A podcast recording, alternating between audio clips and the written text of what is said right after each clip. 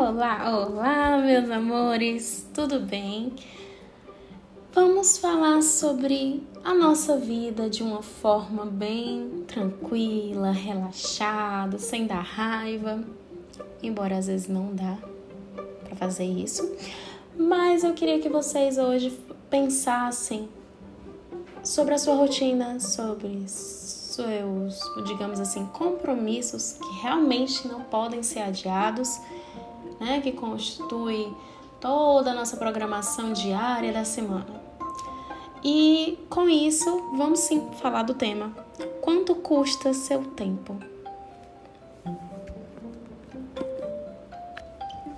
Tempo é uma coisa relativa, né? Porque ela pode ser usada em todos os aspectos, todas as situações, né? Todas as interpretações podem ser ditas por causa dessa palavra, né? Tempo cura ferida, só o tempo pode dizer, vai trazer a resposta. O tempo e suas, digamos assim, derivadas, né? Observações, interpretações. O que eu quero dizer é, com o preço do nosso tempo, é muito uma coisa de dia a dia, né? De rotina, de uma coisa capitalista, podemos até dizer. Mas o que eu quero filosofar hoje é: será se estamos vivendo com qualidade ou com quantidade? Ah, mas as contas estão absurdas, Mayara. Eu preciso pagar, por isso eu trabalho direto. Beleza, super entendo, porque, gente, eu entendo. Eu como muito, então eu entendo como é que tá o quesito de gastar o dinheiro no mercantil, né? E entre outros pagamentos. Mas o que eu quero dizer é, você, quando chega em casa no final do dia, tu se sente sobrecarregado, tu se sente cansado, tu, ou tu se sente. É. O dia foi apertado, foi corrido, mas eu tô satisfeito, tô orgulhosa, tô tive coisas boas, então tive coisas boas para agradecer. Porque assim, pensa comigo, se você termina o dia e não tem nada para agradecer, então é porque alguma coisa aconteceu no seu dia que não foi certo. Porque, gente, é o mínimo detalhe. Hoje apareceu, hoje tinha brócolis para almoçar. Para mim, tipo, é sensacional. É, eu ganhei um bolo mole do meu tio. Para mim, gente, é uma coisa maravilhosa. Tá, vou parar de falar de comida, vamos falar de coisas boas. É, hoje apareceu uma oportunidade que pode mudar a minha vida. Então, estou muito feliz em se eu vou correr, se eu vou atrás dela ou não. Eu tô feliz porque ela surgiu. É, hoje, vamos supor, eu li uma parte do livro que eu fiquei tipo, caramba, empolgada, já fico feliz. Ou responsabilidades do dia. Fiz vários trabalhos da faculdade ou do trabalho, mas que me deixaram bem. Foi cansativo? Foi, mas eu estou bem. Então, tipo, tenho algo a agradecer. Então, o meu tempo valeu a pena. Agora, ah, eu passei muito tempo e eu não tô gostando disso aqui do que tá acontecendo. Então vamos mudar. Mayara, mas não dá para mudar porque é o meu chefe, eu não posso mudar o chefe. Então você vai mudar a forma de enxergar o seu chefe. Porque o que a gente não pode mudar é os outros. O que a gente pode é a si mesmo. Então, dependendo da maneira que esteja te irritando, te incomodando no seu dia, se você não pode mudar aquilo, é, mude a si mesmo. Ah, Mayara, o trânsito tá me irritando. Vamos ver se dá para mudar o caminho. Vamos tentar, se der, né? Claro, passar por um caminho que tem vegetações, que tem natureza, que tem pessoas caminhando. Vamos tentar. Ou então, mais simples, vamos tentar acordar mais cedo para a gente ir mais tranquilo no para o trabalho, né? Sei que é complicado, a vida tem várias dessas de, digamos, coisas de, que não podemos controlar, tipo notícias ou Gente, fugiu a palavra quando uma coisa. Ah, coisas inesperadas, né? Então é normal. Mas o que você puder fazer, mude. Agora, quanto voltando à qualidade e quantidade. Eu percebi que depois que eu voltei a, né, a trabalhar para a faculdade, botar a minha vida no eixo, digamos assim, eu acabei ficando mais sobrecarregada é, do, do, horário que eu acordo até o horário, tipo, que eu vou dormir, eu tô na frente do computador, eu almoço, janto, tomo café da manhã na frente de um computador, de verdade, gente, é desse jeito.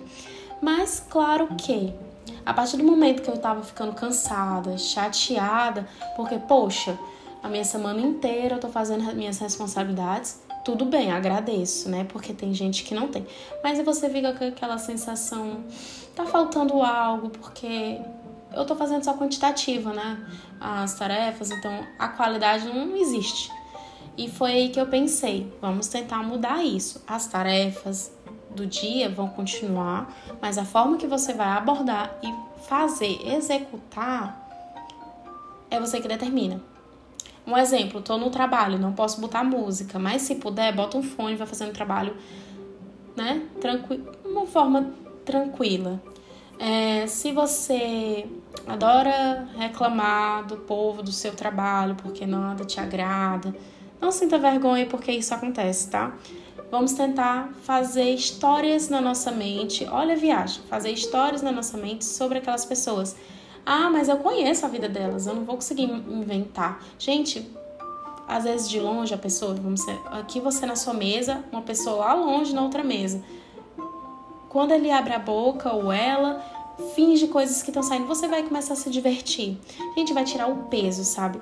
Maiara, eu não tô entendendo a parte de qualidade e quantidade nisso que você tá falando. Eu tô querendo dizer que quando a gente tem muita coisa para fazer, algumas delas não dá para mudar, como cuidar da casa, cuidar do filho, cuidar dos pais, cuidar da sua própria obrigação de responsabilidade, né, trabalho e igreja também, a gente tem muita coisa, quem serve, Ó, no meu caso, tem um podcast, que é um, vamos dizer assim, um programa a mais, né, da minha vida. Então, são coisas que eu não posso mudar porque eu assumi essa responsabilidade. Mas, pra não ficar só o peso, por que não botar de uma forma mais leve, trazer mais alegria, leveza para o dia a dia? Isso melhora, torna o que é quantitativo um pouco de qualidade. Agora, tirando outras coisas, exemplo. É, um exemplo, tá? Vou falar aqui bobo porque eu tô nessa área de leitura. Eu tenho, vamos supor, 500 livros aqui na minha estante. Muito deles eu comprei porque tá na moda, todo mundo tá falando, então eu tenho que ler. Isso se torna quantidade, beleza? Né? O seu tempo. Mas vamos supor, ah, eu quero muito saber da história desse casal, eu quero muito saber a história dessa ficção aqui, dessa distopia, ou desse livro de autoajuda que vai falar sobre né, a personalidade, sobre as emoções, são coisas que te atraem. Então aí acaba tendo qualidade, porque vai te agregar algo. Nem que seja algo tipo, ah, é supérfluo porque a sociedade deseja, mas é algo que me, que me atende. Então, para ti é qualidade. Então, por que não tirar aqueles outros livros que para ti, tipo, não faz tamanha necessidade? Entendeu? por que não livra? Ou então doa, leva para uma biblioteca, um sebo, faz troca. Gente, sebo também é interessante. Eu falo porque eu tenho rinite, muitas vezes não utilizo essa ferramenta, né, de sebo, porque realmente mofo, Maiara é pedir para morrer. Mas muitos dos livros, pelo menos aqui em Fortaleza, tem Artes e Ciência, que é ali do lado, ali na Avenida da Universidade. Tem muitos livros conservados, certo? Pode ter outras livrarias aqui em Fortaleza e por aí no seu, na sua cidade ou no, no seu país, se você é fora do Brasil. Mas o que eu quero dizer, gente, o que não te traz necessidade, para outro pode levar. E o que você não né, pretende ler, troca por coisas que você quer ler. Então, em vez de ter 500 livros e nem todos você quer ler, que é um tempo quantitativo, né? Você vai ter livros que você vai querer ler depois. Ou seja, vai trazer qualidade. Eu costumo pegar até uma citação do Leandro Carnal, quando ele fala: Eu só leio livros que vão me agregar conhecimento. Ele está numa fase de vida que os estudos, leituras científicas ou não científicas, mas que pegando pegada de pesquisa, é importante para ele. Então, tá tudo bem para ele. Mas quando ele era mais novo, ele lia livros infantis, juvenis, ou então livros normais, gente, revistinha de quadrinho. Qual é o jovem que não leu? E isso é errado, não traz, né? Nada pro meu aprendizado, gente, traz. Agora depende da fase da vida que você tá vivendo. Eu estive vivendo uma fase quando eu comecei a leitura. Eu lia muitos livros de distopia. Então, era a minha fase. Depois eu passei para uma fase de romance, depois eu passei para uma fase só de autoajuda e hoje eu tô voltando, né, para o clássico, voltando a ler alguns romances, pretendo ler algumas distopias clássicas da época, né, umas coisas meio assim, tipo o conto de Ai, vamos supor que foi escrito em 1980 alguma coisa, livros antigos, né? É, 2001, que também foi escrito bem. Tipo, eu tô nessa vibe de ver, observando, né? a forma de imaginação do tempo daquelas pessoas naquela época. Eu estou nessa fase. Tudo isso agrega a um conhecimento só, a um aprendizado só, porque todos eles eu gosto de observar as pessoas, as formas que elas enxergavam o mundo e, e isso para mim é a minha fase. Então, não importa a fase que você esteja, tanto de livros, música, de trabalho, de coisas, você pode ter um dia sobrecarregado, porque tem gente que gosta. Ai, que susto!